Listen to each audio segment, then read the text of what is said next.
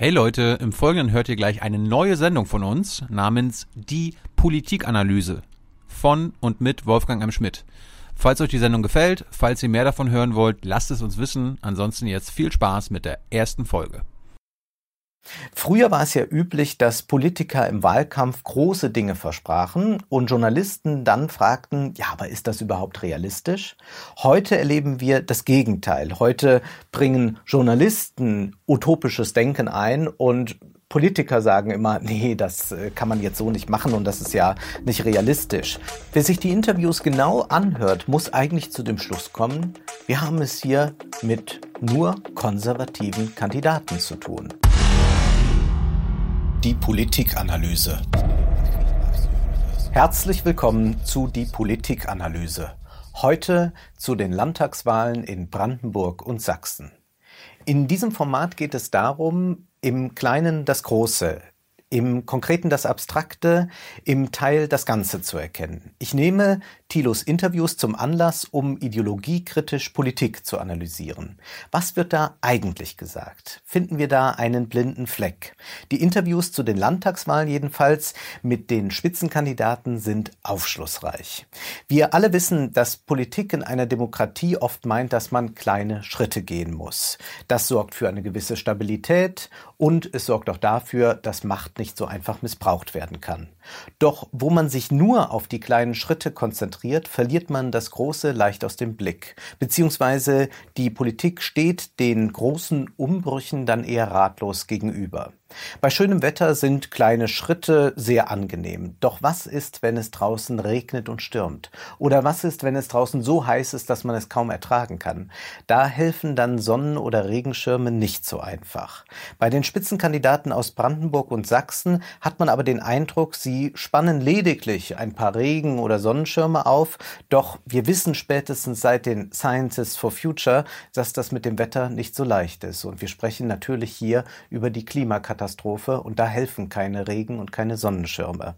Am einfachsten macht es sich wenig verwunderlich, natürlich der Brandenburger AfD-Kandidat Andreas Kalbitz. Er greift noch nicht einmal zu irgendwelchen Schirmen, er bleibt einfach im Haus und das ist gebaut aus Vergangenheit und Verdrängung. Ähm, aber wir reden ja über, wir wollen ja über Klimawandel wahrscheinlich. Glaubst du, glaubst du an den menschengemachten Klimawandel?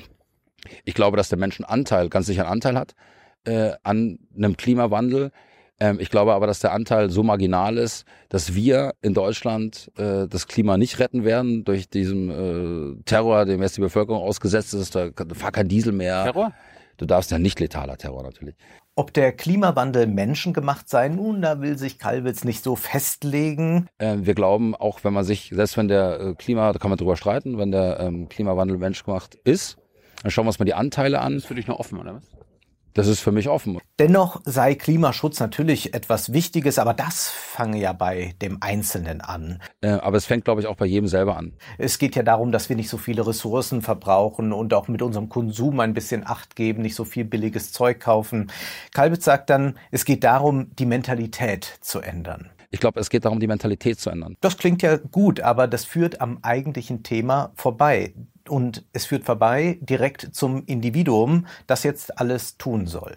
Andreas Kalbitz ignoriert nicht nur den menschengemachten Klimawandel, er ignoriert auch die Dynamiken des Kapitalismus. Der hohe Ressourcenverbrauch ist keine Mentalitätsfrage, sondern unser Wirtschaftssystem beruht auf Profitmaximierung und Wachstum. Kalbitz will die Systemfrage aber eben nicht stellen. Deshalb schiebt er die Probleme auf das Individuum ab. Und am Ende ist sich dann jeder selbst der Nächste, weshalb die AfD dann auch nicht das Oben und Unten thematisieren will, sondern stattdessen Gerechtigkeit mit einem Innen und Außen herstellen möchte. Das heißt, nicht Kapitalinteressen werden kritisiert oder gar angetastet, sondern man verspricht Gerechtigkeit denen, die drin sind und die anderen, die müssen draußen bleiben. Doch das schlechte Wetter, das wird ja nicht an der deutschen Grenze stehen bleiben. Selbstentlarvend ist, wenn Thilo Andreas Kalbitz dann fragt, ähm, für was er eigentlich stehe, was dann so sein Menschenbild und Weltbild sei. Und er sagt dann, ja, Tradition, Familie, Familie, Tradition, traditionelle Dinge. Dass ich an traditionelle Dinge glaube, wie zum Beispiel Familie. Ich glaube an Tradition. Ähm das sind natürlich Nullwertaussagen. Wer ist schon gegen Familie? Hat man je einen Politiker oder irgendeinen Menschen sagen hören, ich bin gegen Familien? Das Ganze hat eine ideologische Funktion. Man bleibt vage, man baut mit diesem Begriff so einen Container auf und da kann dann jeder das reinwerfen, was er möchte. Aber vom Individuum und von der Eigenverantwortung, da spricht auch gern die CDU. Leistest du jeden Tag einen Beitrag für den Klimaschutz? fragt der Brandenburger CDU-Mann Ingo Senftleben Thilo. Und dann entfacht sich so ein Gespräch über welche Kleidung äh, Thilo da trägt, ob die alt oder neu ist. Klimaschutz betreiben ist eine Aufgabe, die viele angeht die alle angeht. Übrigens, die Frage ist ja, machen wir das jeden Tag? Leistest du jeden Tag einen Beitrag zum Klimaschutz? Ja. Wenn ja, welchen? Ich bin gerade mit dem E-Auto hergefahren. Sehr gut. Und sonst? Klar, ich bin noch gar nicht geflogen dieses Jahr. okay, wunderbar. Und die anderen Sachen, die du anhast, die werden also auch alle aus biologischen, anbaubaren und ohne Energie erzeugten. Alle drei Jahre alt mindestens. Äh, äh, wunderbar. Also die, trotzdem, die Frage ganz ernst. Leisten wir alle jeden Tag unseren Beitrag dazu? Der Philosoph Theodor W. Adorno sagte, und das ist ein berühmtester Satz, der sagte einmal, es gibt kein richtiges Leben im Falschen. Und das sollte man diesem konservativen Moralisieren entgegenhalten. In einer Wirtschaft nämlich, die auf der Ausbeutung von Mensch und Natur beruht, kann man nicht den Einzelnen für alles verantwortlich machen. Was Ingo Senfleben hier tut, ist vom Thema abzulenken. Genauer gesagt, er entpolitisiert ein politisches Thema. Plötzlich muss man dann nicht mehr über den Kohleausstieg sprechen. Dies ist eine typische Strategie, die wir in den Interviews immer wieder erleben. Der Kohleausstieg ist für alle Kandidaten ein sehr heikles Feld. Was wird mit den Menschen sein, die jetzt da noch ihr Geld verdienen, die da ihre Arbeit haben. Doch es sind in Sachsen und Brandenburg jeweils nur 10.000 bis 20.000 Leute. Aber selbst wenn es doppelt so viele wären, die beiden Bundesländer zusammen haben 6,5 Millionen Einwohner. Es ist sehr rührend, dass Landespolitiker sich um alle Menschen kümmern und jeder einzelne wichtig ist. Senfleben fragt sich sogar, ja, was ist dann mit den Enkeln dieser Arbeiter einmal? Ich komme aus der Lausitzer Region, ich komme aus der Bergbauregion. Und deswegen sage ich, da sitzen gerade 20.000 Kumpel und, sie, und die fragen sich, wie geht's eigentlich dann weiter für sich und ihre Kinder und Enkelkinder. Nun irgendwann sterben auch schon mal Berufe aus. Das zeigt die Geschichte. Und wie viele Menschen verlieren eigentlich ihren Job im Service oder müssen ihre Metzgerei oder ihre Boutique schließen, weil neue Shoppingmalls errichtet werden? Von diesen tagtäglichen Veränderungen sind ja weitaus mehr Leute betroffen als von einem Kohleausstieg. Worum geht es also bei diesem Kohleausstieg eigentlich? Psychoanalytisch kann man sagen, die Kohle ist ein Fetisch. Eine Definition von Fetisch ist, dass dabei ein an sich banales Objekt mit einer sexuellen Fantasie aufgeladen wird. Und nur der, der diesen Fetisch hat, kann das auch nachvollziehen. Deswegen können wir fast alle nicht nachvollziehen, was die da mit der Kohle eigentlich so haben. Und so ein Fetisch kann ein Schuh sein oder eine Unterhose und fehlt aus irgendeinem Grund plötzlich dieses begehrte Objekt oder es wird zerstört, kann es sein, dass der Sex dann unmöglich wird. Denn mit dem Fetisch verschwindet auch die nötige Fantasie. Was aber bedeutet das übertragen auf die Kohle? Seien wir so unanständig, uns die aktuelle Politik als eine Orgie in einem großen Schlafzimmer vorzustellen, in dem ein Miniaturkohlekraftwerk steht und in dem leidenschaftlich Kohle, Kohle gestöhnt wird. Die Landespolitiker haben die Kohle auch mit ihrer Fantasie aufgeladen, nämlich mit der Fantasie einer Politik des Weiter so. Würde man sich von der Kohle verabschieden, würde man sich zugleich von dem weiter so verabschieden müssen. Also wie man, wenn man sich vom Fetisch löst, sich vielleicht vom Sex lösen müsste. Aber wie würde dann ein, an, eine andere Politik aussehen, die nicht ein weiter so verspricht? Nun, Brandenburgs amtierender SPD-Ministerpräsident Dietmar Beutke jedenfalls kann diese Frage nicht beantworten. Er sagt, er will Klimaschutz und Wirtschaftswachstum verbinden. Und die Frage ist jetzt neben Klimaschutz, wir müssen Klimaschutz mit einer positiven Botschaft und einer positiven Wirtschaftsentwicklung verbinden. Das ist die Herausforderung für Deutschland. Das heißt, Wirtschaftswachstum mit Klimaschutz zu verbinden. Wer darin jetzt einen Widerspruch erkennt, dem ist zu sagen, ja, es ist ein Widerspruch. Funktionieren soll das natürlich alles durch Innovationen. Damit neue Dinge entstehen, die dann möglichst klimaneutral und grundlastfähig sind. Innovationen, ja? Innovation. Das ist ja, das ist ja dein, dein, dein Schlagwort. Ein Mantra. Dein Mantra. Ja. Mit dem Ruf nach Innovationen möchte man ebenso wie mit dem Ruf nach der Eigenverantwortung auch wieder ein politisches Thema entpolitisieren. Jetzt soll es die Technik plötzlich lösen. Sachsens CDU-Ministerpräsident Michael Kretschmer will zum Beispiel, dass die Antriebe der Flugzeuge klimaneutraler werden. Also lasst uns jetzt äh, dafür sorgen, dass die Antriebe dieser Flugzeuge klimaneutraler werden, als sie jetzt sind. Und schon haben wir ganz viel gewonnen. Dass wir aber einfach weniger Flugverkehr brauchen, das sagt er natürlich nicht. Äh, ja, also ich bin gegen Zwingen. Ich bin auch kein Volkserzieher. Weiter so heißt es auch hier. Und getan wird so, als würden Innovationen aus dem Nichts entstehen. Und Thilo entgegnet ja zu Recht, nein, Ingenieure werden genau dann tätig, wenn man ihnen Regeln vorgibt, an die sie sich halten müssen. Und das passiert hier gerade in der deutschen Automobilindustrie. China will E-Mobilität und deswegen werden jetzt auch die deutschen Ingenieure tätig. Ja, ja aber ich bin halt Ingenieur. Und, äh, und, se und selbst ich äh, würde jetzt äh, mir nicht zutrauen, Ich kann mit Ingenieur sein. äh, fort, äh, mir vorzugeben, ob, diese, ob dieses Ziel erreichbar ist. Lassen wir uns von dem Begriff Innovation auch nicht täuschen. Er meint sehr oft nur Erneuerung. Es soll etwas erneuert werden, damit eigentlich alles beim Alten bleiben kann. Und das ist etwas, was wir eben konservative Politik nennen, aber wir merken gerade, dass Innovationen allein nicht genügen können und interessant ist ja auch nicht mal auf die vorhandenen Innovationen wird gesetzt. Windkraft, Solarenergie, da gehen alle Kandidaten so aus dem Wege dieser Sache. Kretschmer sagte auch bezüglich des Klimaschutzes, die kleinste Ebene ist immer Europa, wobei man noch darüber hinausdenken muss. Die kleinste Ebene ist immer Europa für alles, weil das ist unser Hauptmarkt. Wobei beim Thema Klimaschutz man eigentlich noch darüber hinausdenken muss. Also das ist auch eine Strategie, die wir in sehr vielen Interviews finden, dass immer gesagt wird, naja, das ist Sache des Bundes. Na, das müsste Europa machen. Nein, die ganze Welt muss verstehen, dass jetzt äh, der Klimawandel da ist. Nun, das ist ja nicht ganz falsch, aber Länderpolitik könnte ganz anders funktionieren. Länderpolitik könnte Pass pro Toto Politik sein. Das heißt, man könnte im Kleinen das Große umsetzen und eben weil die Wege kurz sind und nicht so wie in der EU sind, könnte man sehr schnell radikale Maßnahmen auf Landesebene ergreifen und hätte dann Vorbildcharakter. Aber in diesen Interviews spüre ich eine ungeheure Erleichterung eigentlich darüber, dass man eigentlich scheinbar machtlos ist.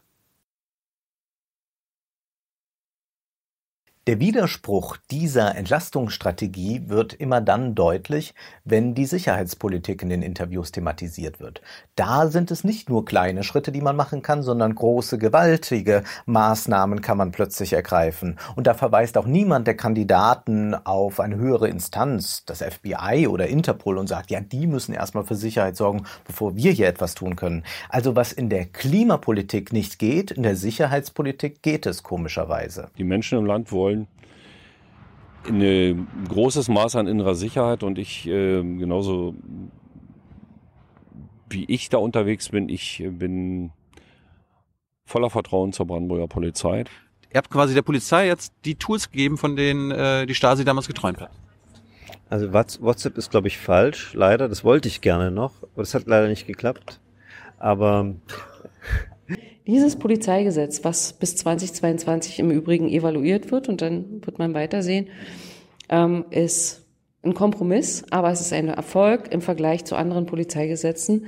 Und wer sich tatsächlich richtig tiefgründig wie Fachpolitiker damit beschäftigen, der wird sehen, wir haben da schon was Gutes gemacht. Unter anderem wollte jetzt einführen, dass es landesweite Fahrzeugkontrollen ohne konkreten Verdacht gibt.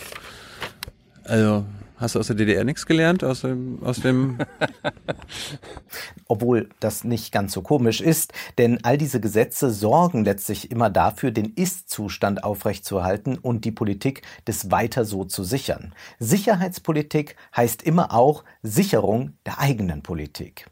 Aber wie ist es mit den angeblich progressiven Parteien? Auch Brandenburgs Kandidatin der Linken, Katrin Dannenberg, hat wenig klimapolitische Ambitionen. Nun Thilo schlägt ihr vor, man könnte ein bedingungsloses Grundeinkommen doch für die Kohlearbeiter einführen, dann wäre der Ausstieg doch geritzt. Aber auch da zögert sie eigentlich. Wir können sofort aussteigen, ihr könnt eure CO2-Bilanz aufbessern, wäre allen geholfen. Und es wäre vielleicht sogar billiger als das, was der Bund jetzt plant mit seinen 40 Milliarden. Gießkanne. Du pass auf, das äh, äh, ähm, bedingungslose Grundeinkommen wäre tatsächlich eine Idee. Man könnte so eine Modellregion machen mit äh, bedingungslosen. Stecke ich euch die Idee? Ja, aber selbst da haben wir ja in unserer Partei ja auch immer noch Diskussionen. Früher war es ja üblich, dass Politiker im Wahlkampf große Dinge versprachen und Journalisten dann fragten, ja, aber ist das überhaupt realistisch? Heute erleben wir das Gegenteil. Heute bringen Journalisten utopisches Denken ein und Politiker sagen immer, nee, das äh, kann man jetzt so nicht machen und das ist ja nicht realistisch. Das sagen sie immer, sobald nur die Idee einer anderen Form des Wirtschaftens oder Arbeitens aufblitzt. Auch Dannenbergs Parteikollegin aus Sachsen, Antje Feix, hat zwar mal von einer revolutionären Realpolitik gesprochen, doch in diesem Interview sind auch keine Ambitionen zu erkennen, beim besten Willen nicht. Und ihr sagt, muss noch früher? Na, wir sagen so früh wie möglich. Also wir haben vor zehn Jahren einen Beschluss gefasst, 2030. Ähm, Steht da immer noch? der steht im Grunde genommen immer noch. Wir haben jetzt in unserem Wahlprogramm auch keine Jahreszeit drinne stehen. Kohleausstieg wohl so 2030, äh, nichts Genaues weiß man nicht. Und Brandenburgs Grünen-Kandidatin Ursula Nonnenmacher wird nach einer revolutionären Idee gefragt, aber sie hat keine. Ihre Antwort ist erschreckend. Oh, revolutionäre Ideen wir haben ganz viele Dinge, wo wir sagen, wir müssen ran, raus aus der Massentierhaltung, mehr Ökolandbau. Äh, ja, also ich glaube, die Revolution wird's nicht bringen. Ich setze eher auf konsequentes Zupacken und viele Themen wirklich nicht immer nur drüber stöhnen, dass nichts passiert, sondern wirklich rangehen. Aber äh, schnelle Evolution ist, glaube ich, das äh, Stichwort. Zupacken und schnelle Evolution, das wäre so eher ihr Ding. Ähm, wenn man mal im Duden schaut, was meint Evolution, dann ist das eben eine langsame, bruchlos fortschreitende Entwicklung besonders großräumiger Zusammenhänge. Nun mal abgesehen davon, dass Ursula Nonnenmacher nicht einmal das gemeint zu haben scheint, denn sie spricht dann nur punktuell von Massentierhaltung, wo man was gegen tun muss, oder Ökolandbau, den man ein bisschen unterstützen muss. Aber die großen Zusammenhänge, die werden auch nicht thematisiert. Aber vor allem geht es, wenn man von Evolution spricht, eben darum, dass es bruchlos sein soll. Aber es ist wohl so, dass wir heute an einem Punkt sind, wo wir einen Bruch in der Politik brauchen, um überhaupt der Zukunft, die da kommt, Herr zu werden. Wer sich die Interviews genau anhört, muss eigentlich zu dem Schluss kommen, wir haben es hier mit nur konservativen Kandidaten zu tun. Jede Idee wird wieder verworfen oder als unrealistisch abgetan. Und das utopische Denken nun, als Thilo zum Beispiel Dannenberg vorschlägt, dass man am besten den BER so belässt, wie er ist und fängt mit dem Flugbetrieb gar nicht an, da heißt es auch wieder, das ist ja Quatsch, das ist unrealistisch. BER. Gut, Können wir den zulassen? Also pass auf, äh, ja, der muss fertig werden. Warum? Ey, hallo, wir brauchen einen Flughafen. Und Kretschmer, der möchte eine gewisse Ruhe und Rationalität. Das macht mir jetzt ein bisschen Angst so. Und dem Motto, kostet es, was wolle.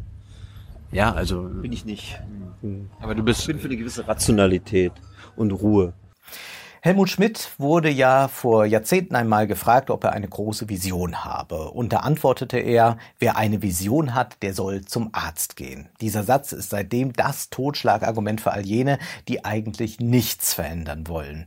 Man bringt es auch jetzt immer an, diesen Satz, wenn es um ökologische äh, Politik geht. Dann sagt man immer, na ja, also das ist eine Vision, die kann man eigentlich nicht ernst nehmen. Auch wenn die Kandidaten Schmidt nicht direkt zitieren, sie stehen eigentlich in genau dieser Tradition Tradition des Satzes. Doch wir sollten den Satz einmal wirklich ernst nehmen und kontern. Wer hat denn hier eigentlich Visionen? Ist es nicht eine völlig wahnsinnige Vision zu glauben, mit ein paar minimalen Veränderungen die Klimakatastrophe aufhalten zu können?